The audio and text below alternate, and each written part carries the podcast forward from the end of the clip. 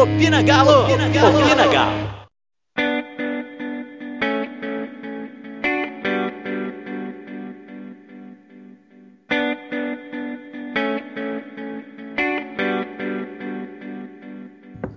Fala pessoal, o Opina tá no ar e é o último de 2020. Esse ano longo que parece que não acaba e ao mesmo tempo muita gente diz que nem deveria ter existido.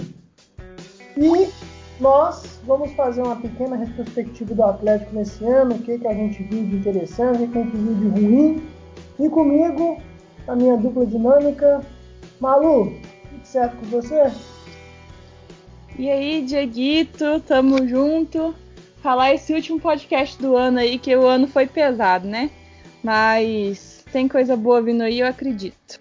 E comigo também o nosso ilustre Felipe. Tudo certo, cara? Tudo certo, né? Bora repassar o que foi o ano do Galo, né? Então, gente, vamos começar do começo, como diria o filósofo. Em janeiro de 2020, o Clube Atlético Mineiro anuncia Rafael Dudamel.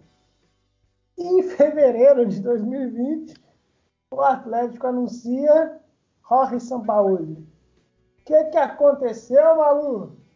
Ah, aconteceu. Eu. Todo mundo vai falar que sabia que o Dudamel ia dar errado. Gente, não tinha como saber. O cara fez a seleção da Venezuela jogar bola. O cara fez jogador tipo Soteudo, Otero, Savarino, cara assim, que você não vê na Venezuela. Então, ele para a seleção ele foi um bom treinador. Não tinha como ele chegar aqui e eu duvido que alguém tenha falado assim: "Nossa, esse cara é péssimo, vai dar errado porque ele é um péssimo treinador", vendo o trabalho que ele fez na Venezuela. Aqui foi terrível. Aqui, depois que a gente viu, é, foi um time completamente perdido, não só pela qualidade técnica do time, que era péssima, mas o time jogava sem tática nenhuma, não tinha como achar a tática do time. Foi mais por isso também que eu comecei a estudar essa parte tática, né, para poder notar as diferenças.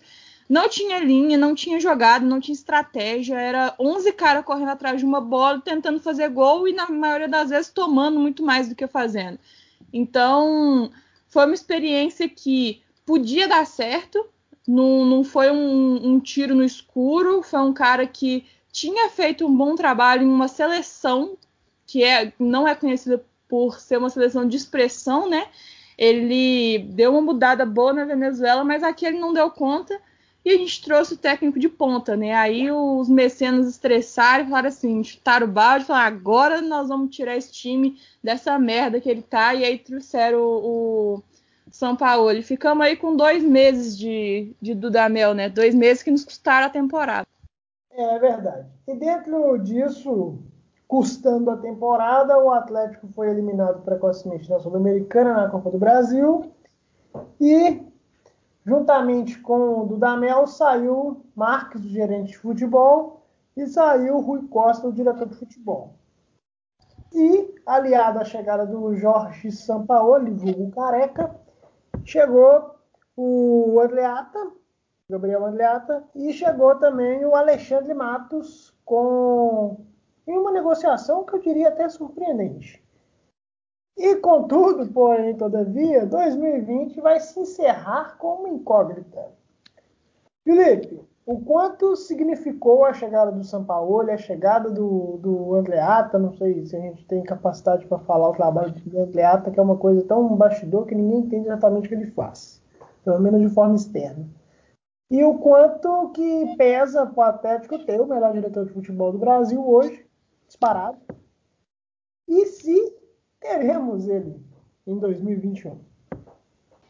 Olha, o peso foi muito grande, né? A gente saiu de, de diretores que não fazia tanta diferença aqui, como foi o Costa e o Marx, para um que é um dos melhores do Brasil. Então, Atlético deu uma guinada no seu departamento de futebol, foi, foi muito grande.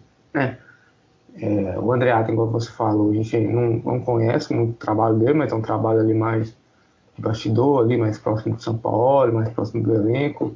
O trabalho do, do Márcio é mais próximo do presidente, né? ele também gerindo, fazendo contratações, né? cuidando, cuidando né? de de, de, coisas com o presidente, né? Como salário, essas coisas. Então, a gente sabe, a gente sabe é da capacidade do Matos, né? É um cara que foi campeão por onde passou. É um cara que, que é muito valorizado, né? Com razão, ele é muito competente no que ele faz. Erra também, isso aí é, é normal de qualquer profissional, também errar, já errou também nos clubes que ele, que ele passou, mas a, o saldo é, é mais positivo, né? Então, o Atlético saiu de um, de um coisa que não tinha em 2000, nunca teve, né, com sete câmeras, para falar a verdade, um diretor de futebol competente para um muito competente, né? Então, o Atlético é, ele, ele foi de um, de um extremo ao outro. Sobre ele ficar ou não para a temporada que vem é uma incógnita, né? Pelo que se fala aí nos bastidores, parece que ele não vai ficar, que é uma pena, né? É, mas tem essa notícia pipocando, né? Até surgiu ontem, se eu não me engano, com a chegada do Paulo Brenks no, do América para o Internacional. O Rodrigo Caetano já anunciou que não fica no Internacional em 2021. E se especula o nome dele, no Atlético. E assim, é, essa possível saída do Matos, ela é intrigante porque a gente até debateu isso em alguns podcasts anteriores, que ele chega em uma, podemos dizer assim, né, num coleguismo entre ele e o Sérgio Sete Câmara por serem amigos pessoais, mas ao mesmo tempo ele chega com muito prestígio, e eu acho que isso pesou muito mais do que o fato dele ser amigo do presidente, que era a chegada do, dos investidores, Ricardo Guimarães, o próprio Salvador, o próprio é, Menin. Então, assim, ele chega com um aval do próprio Sampaoli, que, pelo que se especula também, a gente não tem como confirmar, ao saber da, da negociação com o Matos, fez questão de ligar pedindo para ele que ele venha trabalhar com ele no Atlético. E assim, é um pouco esquisita o, essa questão, também a gente não sabe às vezes a gente discute sobre a forma de trabalho, sobre o, o fluxo lá dentro, mas ele também tem uma criança pequena agora, né? Recentemente foi pai. Às vezes isso pode ter mudado um pouco os planos dele para 2021. É uma coisa ainda é, muito nebulosa. E dentro desse contexto de mudança, Malu, é, tivemos a saída de jogadores importantes também. Quero que você dê um pitaco aí sobre essa questão do, do Alexandre Matos, se Rodrigo Santana é. Rodrigo Santana, não, perdão. O Rodrigo Caetano é um nome viável, um nome interessante. Eu, particularmente, nunca vi nada demais nele, mas o que, que você acha? E também externa um pouco a sua opinião sobre a saída de alguns jogadores que tiveram um pouco de vida longa no Atlético.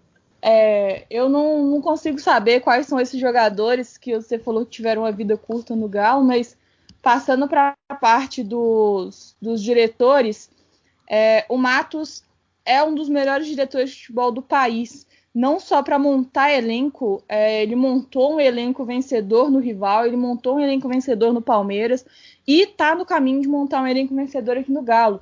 É, então, assim, é um cara que acumula títulos por onde ele passa. Então, a confiança que é que acho uma confiança nacional que se criou em Alexandre Matos, apesar da, da fama de gastador, ele gasta, mas ele entrega. Então, isso é importante, né? Porque a gente já viu tanta gente aí gastando e não entregando, a exemplo do outro que eu vou falar daqui a pouco. Mas o que acontece com ele é que parece que ele não tem participado das negociações do Galo essas últimas. Então, é, quem está fazendo isso é mais o Andreata. Então, é aquele negócio. É um baita diretor de futebol, é um baita cara de vestiário, é um cara que, sim, é muito bom ter no Galo, dá uma segurança muito boa de ter no Galo. Mas se ele não está fazendo o trabalho, não tem por que manter.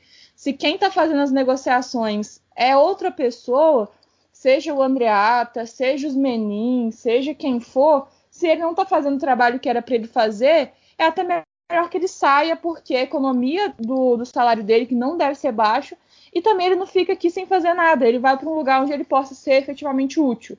Então, a minha opinião sobre o Matos é essa. É, a gente sabe que ele não tem conduzido as, as negociações no Galo, a maioria delas, e, e por isso pode indicar uma saída dele. Eu quero que ele saia? Não. Eu gosto muito dele, eu gosto muito do trabalho dele, sou fã e por muito tempo eu quis o Matos aqui no Galo. Então, por mim, ele continuava. Mas não sou eu que decido. Agora, sobre a vinda do, do Rodrigo Caetano, eu sou 100% contra, absolutamente contra, e eu não vejo um único benefício de trazer esse cara para dentro do, do Atlético. Ele tem, nos últimos seis anos, cinco, seis anos aí, ele teve no Flamengo e no, no Internacional, né? Atualmente ele está no Internacional e não tem futuro lá. Mas lembra aquela época que a gente zoava o Flamengo de cheirinho, que os caras não chegavam, quando chegava deixava para trás. E era uma draga de time, aquele time do Flamengo.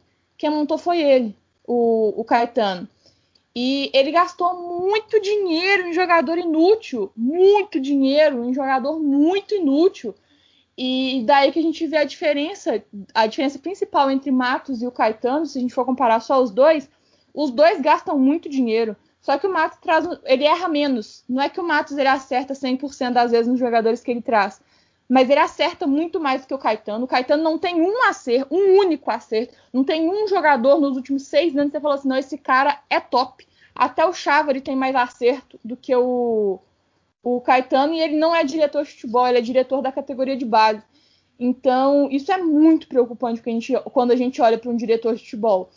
E outra, nesses últimos anos, os times que, monta que ele montou conseguiu ganhar uma vez o estadual. Então, nos últimos 5, 6 anos, além dos times dele, tipo, afundarem muito, é, ele não ganhou nada. Ele montou elenco caro, ruim e que não ganhou nada. Então, se ele entrar em mais três anos de gestão de sete câmaras sem ganhar absolutamente nada, a menos que vocês acham que ganhar estadual vale alguma coisa, porque eu não acho que vale. Então, sobre a saída do Matos, eu deixo em aberto. Eu, se ele ficar ok, se ele sair, tem motivo.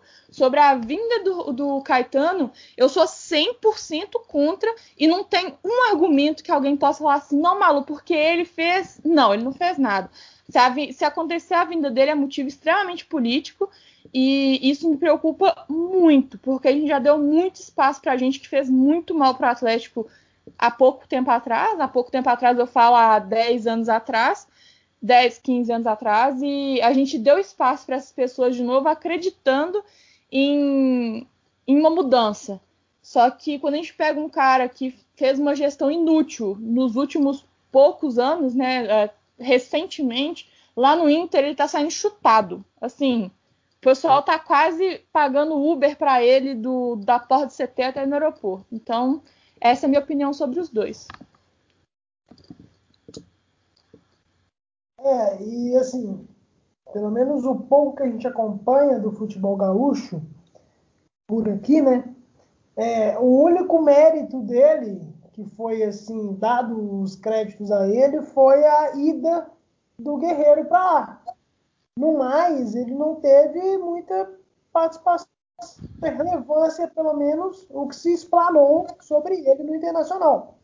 E você citou esses clubes, ele passou no Flamengo, no Vasco, rebaixado. Então, assim, é uma coisa preocupante realmente. E sobre os jogadores, Malu, eu estava citando alguns que tinham vindo vida longa no Atlético, como teve o Otero, teve o Casares, teve o Patrick. E, assim, é, ciclos se encerraram e a expectativa é que ciclos importantes se encerrem em 2021 também. A questão do Vitor, a questão do, do próprio Tardelli, não se sabe ao certo se ele fica só até fevereiro mesmo. Qual será o futuro do Vitor, se ele realmente vai trocar de time, se ele vai assumir alguma posição no Atlético se aposentando. Você tem alguma coisa a falar sobre isso? É, eu eu acredito que o melhor caminho hoje para os nossos ídolos que estão no elenco, e aí eu incluo o Hever, é, seria no final do contrato optar pela aposentadoria.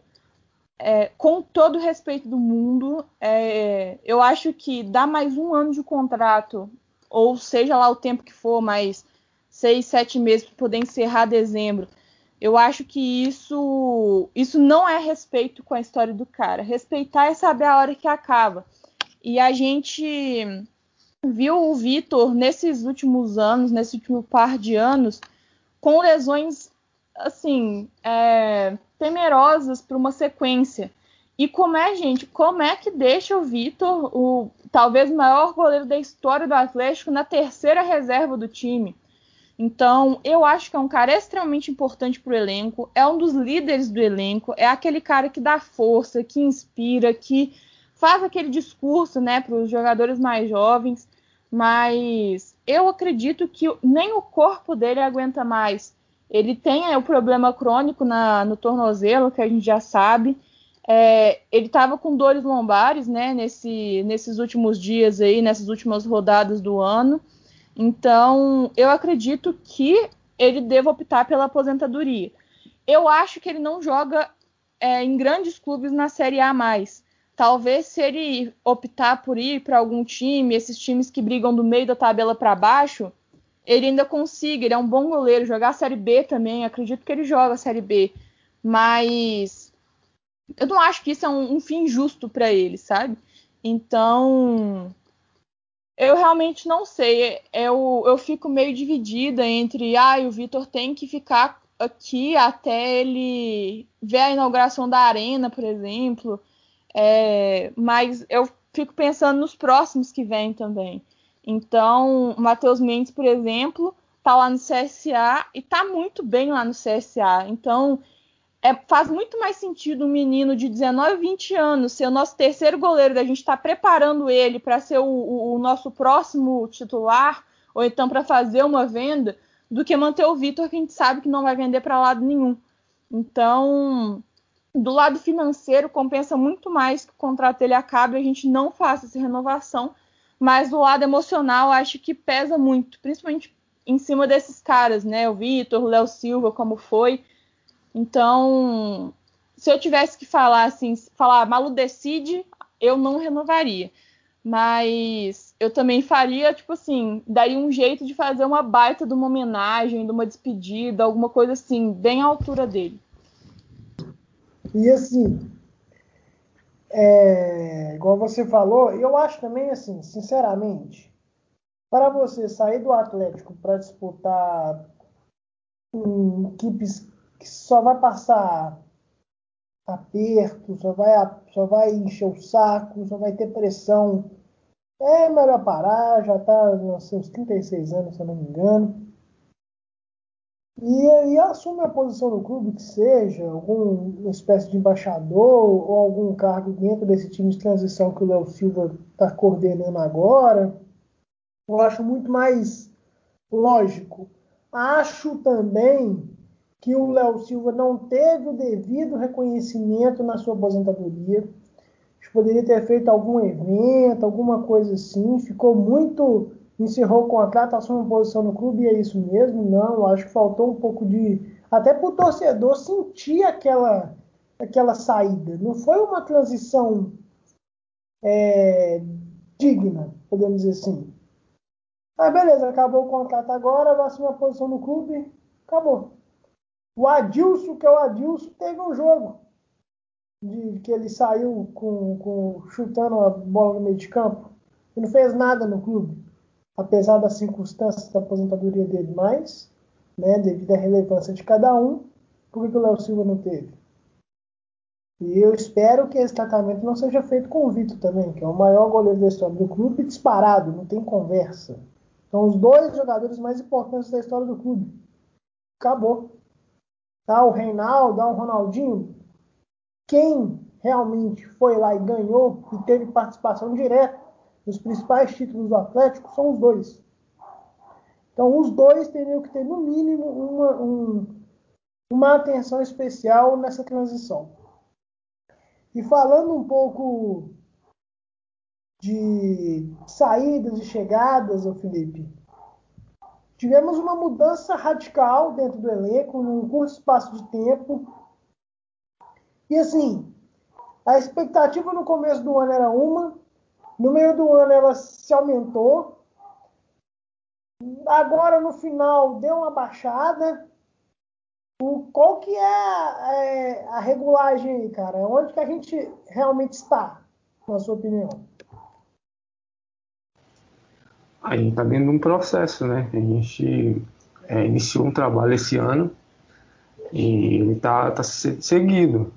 É, a gente tinha uma expectativa lá em janeiro né, de ser um, um pouco melhor em, em, do que foi 2019, só que assim, a gente era mais otimismo do que, do que certeza mesmo que, de, que ia ser, um, ser melhor, porque o elenco era praticamente mesmo, mesmo, mesmo com a vida de alguns jogadores, mas o elenco era o mesmo, né, o técnico era um, era um era incógnita, um, um, cara que a gente não ia saber como que, que ia seguir o time, né, por a gente não conhecer, né, ninguém conhecer. Então, a expectativa era uma, com a vinda do São Paulo, com a entrada dos Messinas e a vinda de mais reforços de um nível maior, e a saída de jogadores que não, que não, não, não rendiam no clube, a, a expectativa aumentou. Então, no meio do ano, quando começou o Campeonato Brasileiro, a expectativa de todo mundo era de pelo menos brigar ali pela, pela vaga direta na Libertadores e isso se confirmou. Né, que todo mundo esperava se confirmou. Só que o Campeonato Brasileiro, né, nesse ano atípico, se mostrou palpável de ganhar, né, com o Flamengo ali é, em certos momentos tendo crise, né, com um, um, um, calendário muito apertado, então o Atlético ali já, né, já tinha só o brasileiro, então já tinha uma vantagem em cima dos outros clubes, né? Então, o, ficou um campeonato é, é favorável para ganhar. Só que a gente esqueceu que a gente ainda está num processo, a gente está no início de trabalho, então oscilações iam ocorrer como ocorreram, né? E talvez custou o, campeonato, ainda dá, né? Ainda está na briga, mas é, custou, pode ter custado o campeonato. Então, é, a, a, torcida verificou que está tá, tá brava, né, tá reclamando e tudo, mas ela tem que entender que a gente ainda está num caminho. E, o ano que vem é, é um ano é, que a gente vai começar a colher frutos né, desse início de trabalho. Se, se não, não for interrompido, a gente vai começar a colher frutos. É o, é o caminho natural do futebol. Como eu falei no podcast anterior, o, o futebol não se faz de seis, oito meses. O futebol é feito de um processo, ele começa lá no ponto A até terminar é, ponto B, C e, e, assim segue. Todos os times campeões são times que começam a sua formação duas, três temporadas antes. Né? Eu cito exemplos do Liverpool, do Manchester e outros aí no futebol mundial. Então o atleticano tem que ter, tem que ter essa paciência de, de entender que, o, que a gente vai ser campeão mas a gente só vai ser campeão se a gente der tempo do trabalho acontecer, der tempo do trabalho é, fluir o seu curso natural. Né? Não pode a gente estar tá, tá sempre reiniciando a cada turbulência.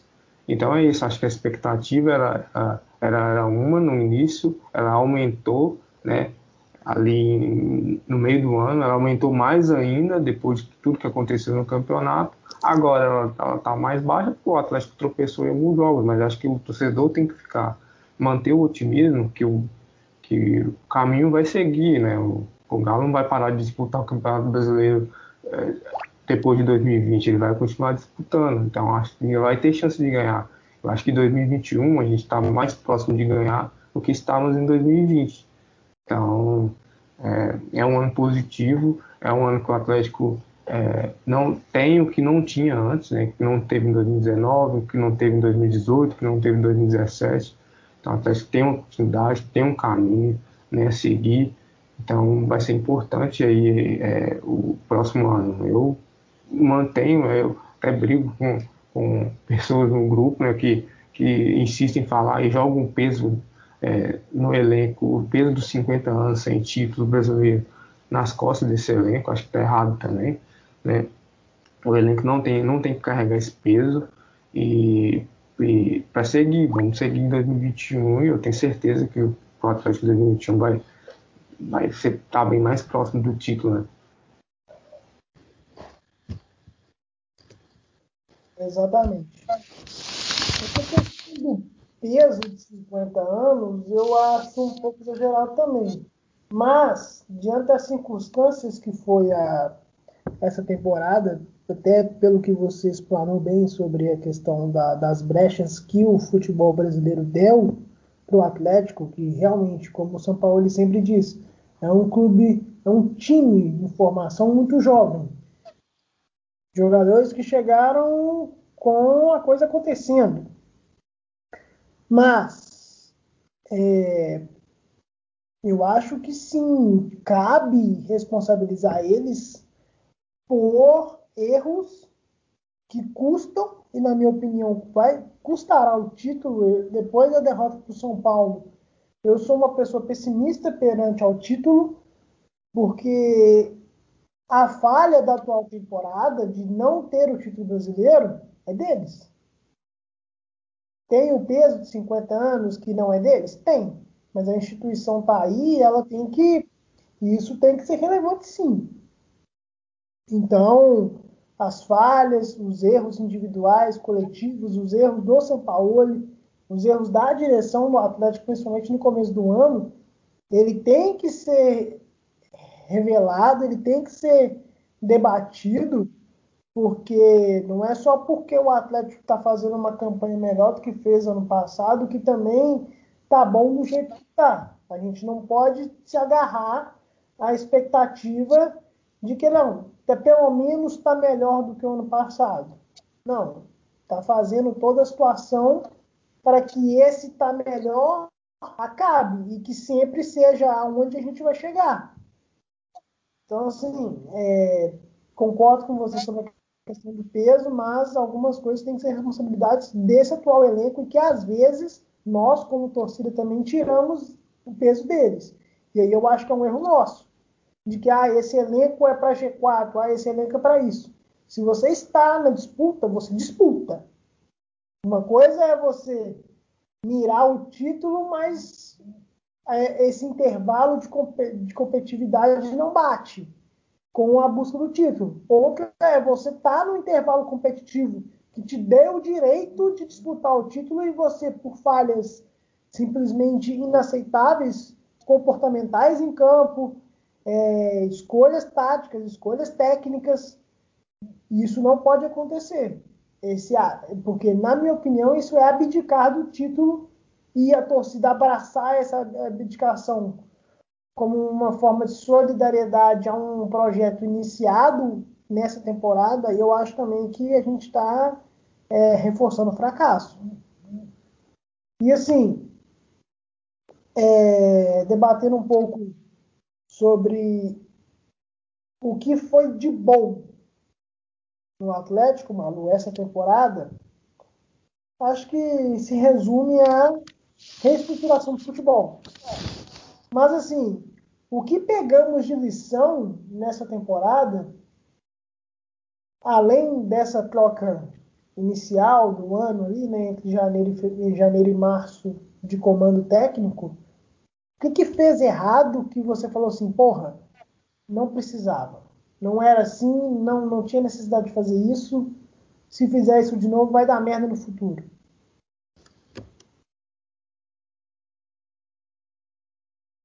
Cara, é... talvez Tro tentar trocar as rodas do carro com o carro andando, igual a gente fez esse ano.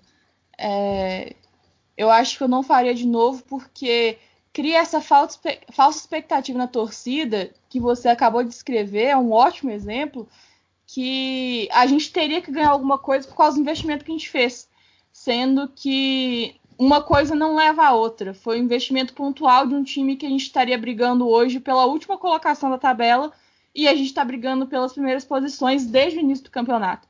Então, eu não trocaria as rodas do carro rodando, do carro andando de novo. No ano que vem, tentaria fazer um planejamento para, no máximo, antes do, do Brasileirão começar, que, se eu não me engano, é em maio. Então, a gente fecha a temporada em fevereiro, tem aí. O, vai começar estadual, mas ninguém liga. E vai ter uma janela antes de começar o Campeonato Brasileiro. E aí é, o, o, presidente já falou de quatro reforços, deve vir, né? Mais ou menos isso mesmo.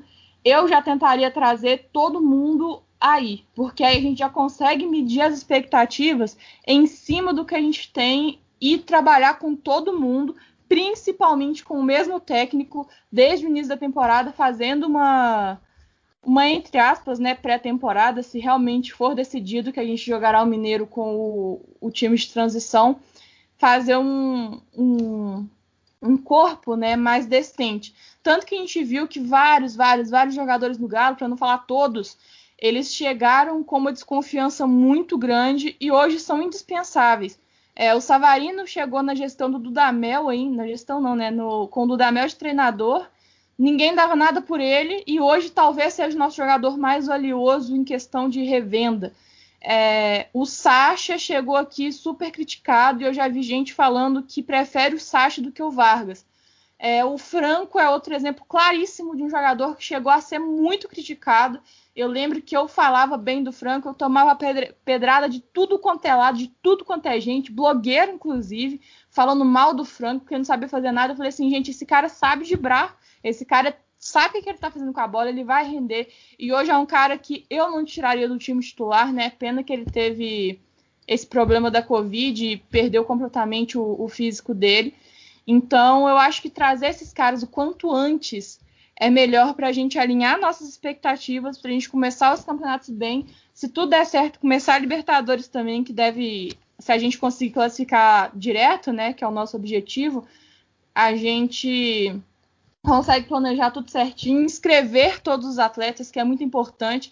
Ano passado a gente viu as duas contratações inúteis, né, do do Hernandes, do Martinez, que trouxeram os caras, os caras nunca jogaram, eles não podiam jogar a única competição que a gente tinha chance de título. Então, assim, planejamento lixo. Então, eu acho que, assim, várias coisinhas pontuais eu não faria. Eu não apostaria um cara que nunca foi vendido na vida, sempre foi escanteado, sucateado para todos os lados e foi indicação de um ex-flamenguista, talvez o, um dos jogadores que mais ferrou com o Atlético, que foi o Zico. Se o Zico me indica qualquer coisa, eu não faço. Eu acho que ele tá, tá comprometido, ele tem uma opinião bem parcial. Então, não traria o Bueno, por exemplo, eu não traria o Mariano por outras questões. É, eu não emprestaria o Castilho, porque eu acho que é um jogador que está fazendo muita falta para a gente no meio de campo, né? Então, algumas coisinhas pontuais assim eu não faria, mas grande assim, larga escala, eu acho que essa é a principal. Boa, Manu, obrigado. Felipe, vamos falar de bola. O que, que você viu do São Paulo que te chamou muita atenção? Não vale falar intensidade. e o que você assustou negativamente, se teve?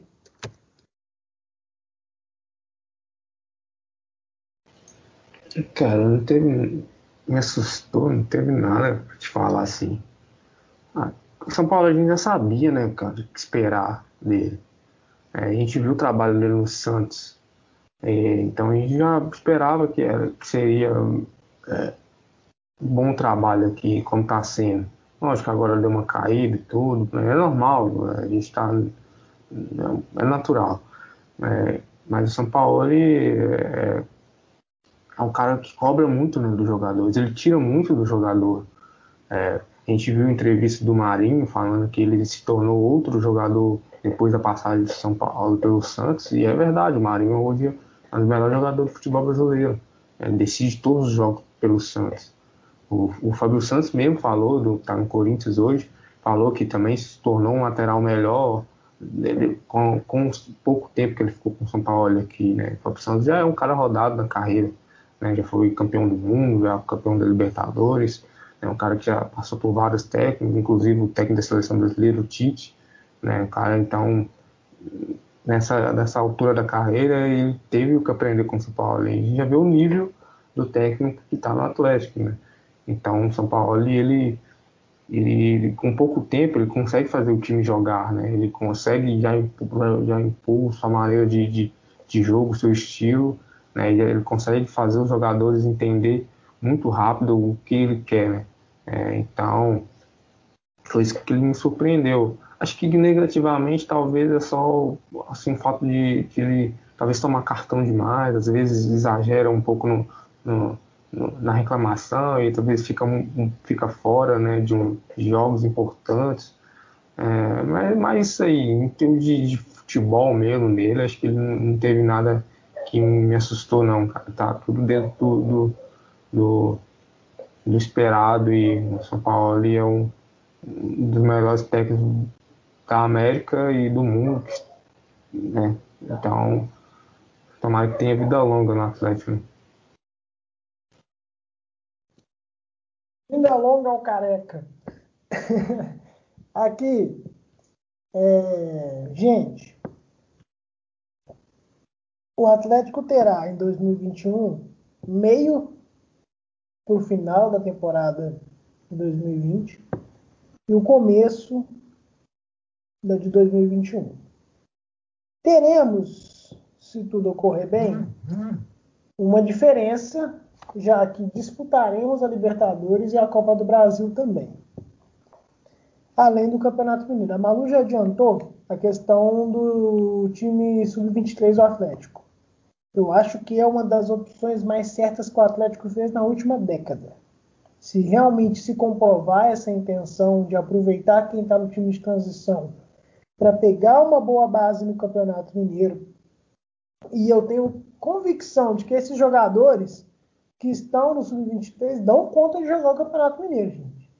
O Atlético é disputa o Campeonato Mineiro com tranquilidade com o Sub-23, chega, se bobear, é líder da competição com facilidade. E outra, se você não consegue ser competitivo no Campeonato Mineiro, tendo uma equipe que, em teoria, terá o um entrosamento já dos treinos né, e tudo, é, esses jogadores também não merecem oportunidade no profissional. Eu acho que tem que ser usado como filtro, sim. Jogadores estão retornando de empréstimo, como vocês também citaram, a questão do Castilho, tem o, jogadores como Martins, como o Hernandes não, porque o Hernandes está lesionado, acho que é pouco provável ele deve voltar só no meio do ano de 2021. E outros jogadores emprestados, o Capixaba está bem no Juventude, o, até tem o Iago, tem o próprio é, Léo Grigo no, no Confiança, né, se eu não me engano. Então, assim, jogadores esses que dão para dar um encorpado nesse time, que vai vir e tudo, acho que vale muita experiência. E aí, acho que vai ser meio óbvia a resposta, mas eu tenho que fazê-la. É, Libertadores em 2021. A nossa obrigação é chegar para disputar o título, maluco? Eu acho que sim é, não só da Libertadores, como da Copa do Brasil, como do Brasileirão também. É, eu, quem me acompanha lá no Twitter, viu que em momento nenhum desse ano, nem quando a gente era líder, nem quando a gente podia abrir vantagem, nem quando a gente ficou várias rodadas lá, quando a gente tinha uma sequência razoavelmente fácil, eu nunca exigi o o título do Atlético em 2020, né? 2020 para 2021. Eu não exigi o título do Atlético esse ano. Por quê? Eu entendo que o, o elenco está em formação e tudo isso que eu falei mais para trás nesse podcast. Agora, ano que vem, eu acredito sim que o Atlético tem que ganhar alguma coisa, porque não vai começar a pagar o investimento. É, nenhum investidor é, investe dinheiro, o Diego é da área da, das finanças, ele sabe. Ninguém investe dinheiro hoje querendo ter 100% de rendimento amanhã. Isso não, não funciona assim. E o Benin é burro, ele não, não é louco, então quando ele investe dinheiro no Atlético, ele sabia que esse retorno ia demorar. Só que ele não pode demorar muito, porque aí né, já é pedir demais. Então, é, a gente tem que ganhar alguma coisa ano que vem. Se tivesse que me perguntar, é, eu não sei se eu preferia Libertadores. Eu acho que a Copa do Brasil dá mais dinheiro, pensando no dinheiro, né? E eu acho que é mais fácil a Copa do Brasil. Principalmente se a gente conseguir classificar para a Libertadores e entra na Copa do Brasil nas oitavas. E aí a gente tem oitavas, quartas, semifinal. São oito rodadas para poder ganhar 60 Malu, milhões. A Copa né? do Brasil agora entra uma fase antes, né? não entra mais nas oitavas. Né?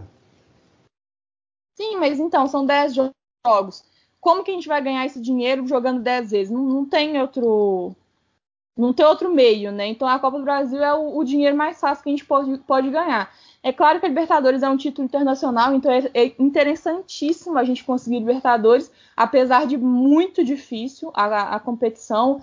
É, envolve viagens mais longas, envolve ter um elenco melhor para poder ir e voltar, né? Se a gente tem um, um jogo lá na Argentina, depois nós jogamos no Nordeste, aí volta para poder jogar aqui, aí já tem um jogo lá no Paraguai, então envolve ter um elenco muito mais robusto para poder disputar a Libertadores e não, não fracassar no, no, Brasileirão, por exemplo. Fracassar, que eu digo, ficar lá brigando contra o rebaixamento.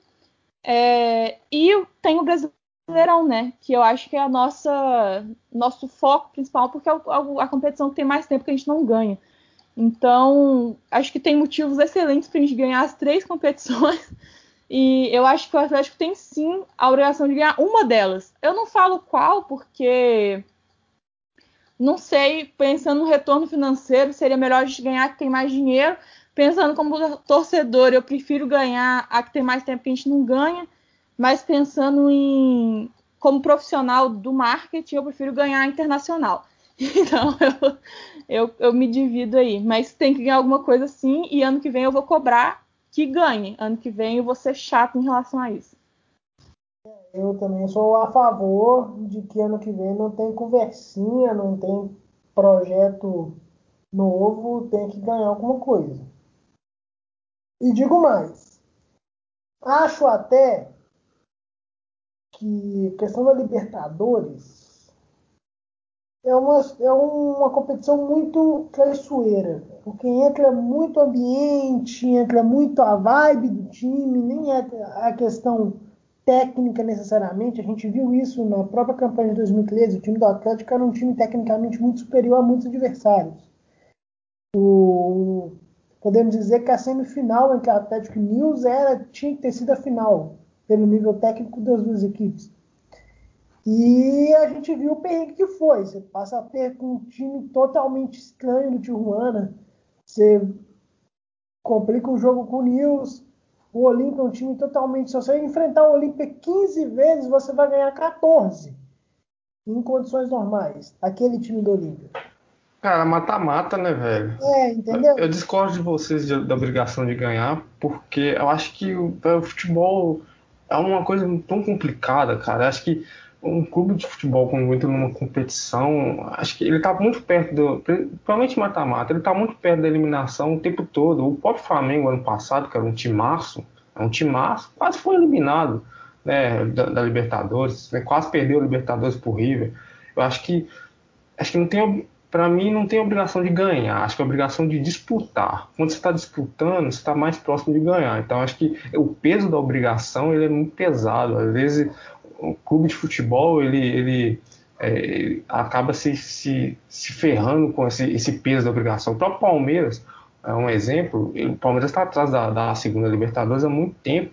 E, e, nessa, nessa pressão de vencer a Libertadores, de vencer a Libertadores, o Palmeiras tem fracassado em muitas delas. Então acho que, acho que o peso, quando o peso ele, ele assim, o clube entra sem esse peso, ah não, tem que ganhar, tem que ganhar agora acho que ele consegue fluir mais na competição. Acho que o, o, não, ter, o ter que ganhar, a obrigação de ganhar, acho que é muito complicado.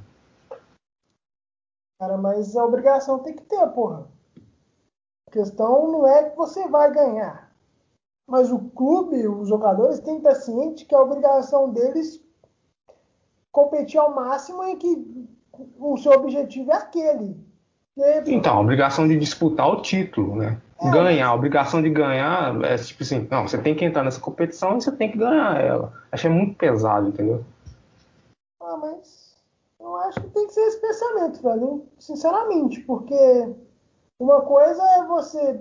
Vamos supor que a situação do Atlético ano que vem seja de um investimento maior do que foi feito esse ano, de que busque jogadores de um nível elevado, de que os reforços, como o próprio presidente citou, de quatro a cinco jogadores.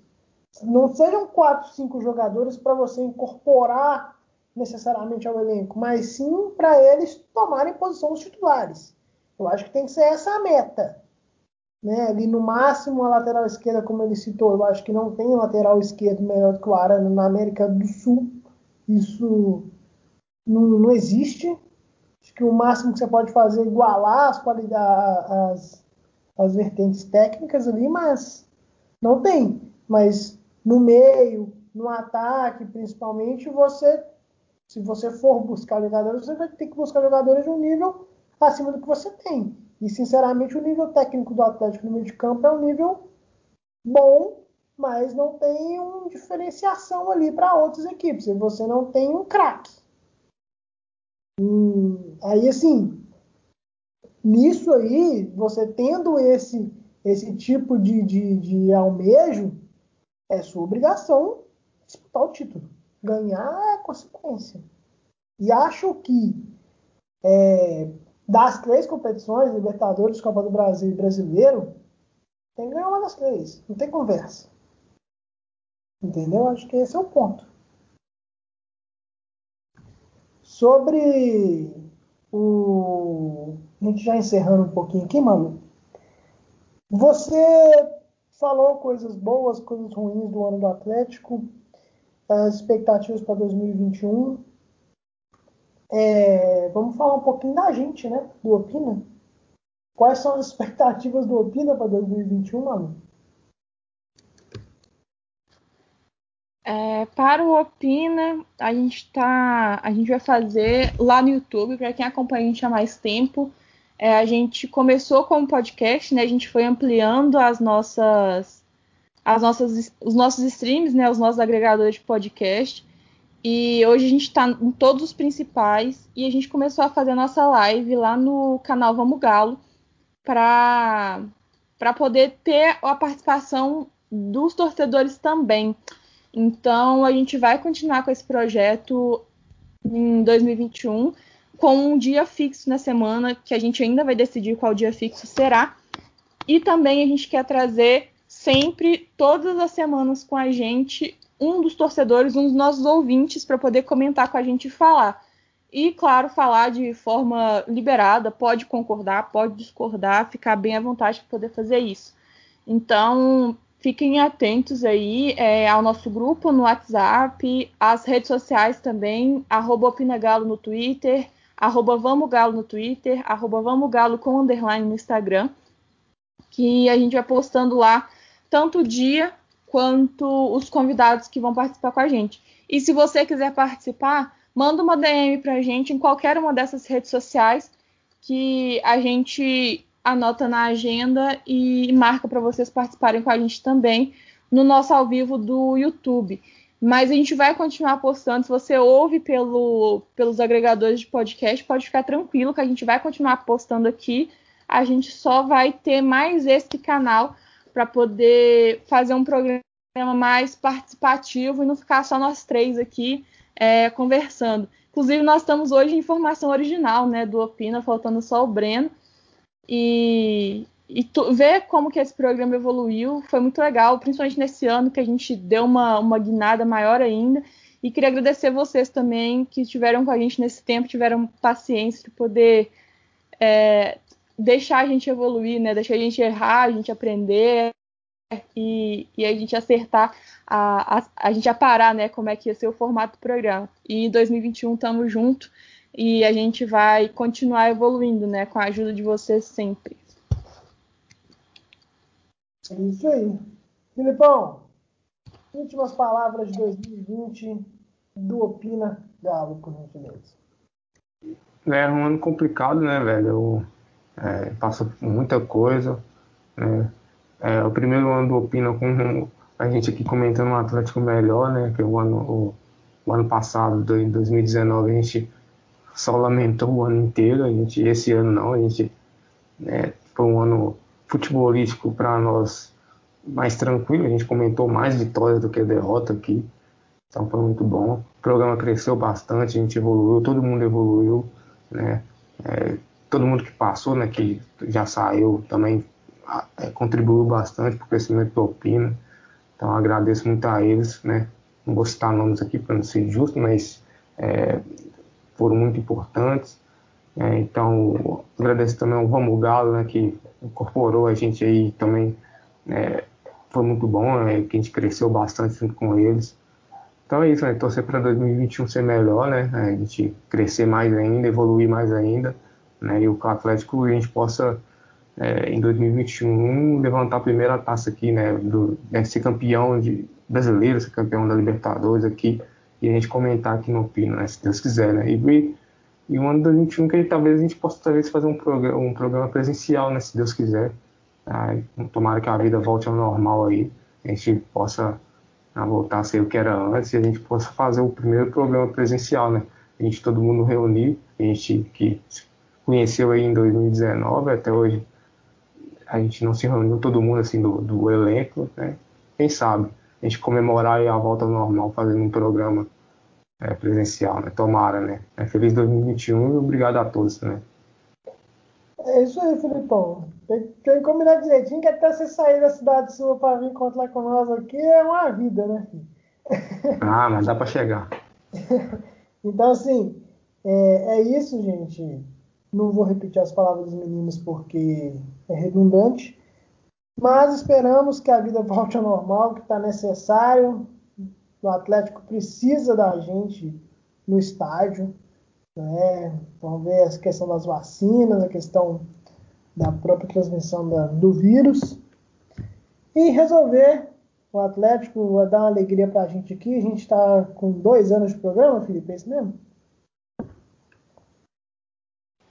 Ano que vem a gente faz dois anos. É, então. Como você mesmo citou, mais lágrimas ano passado, mais alegria esse ano.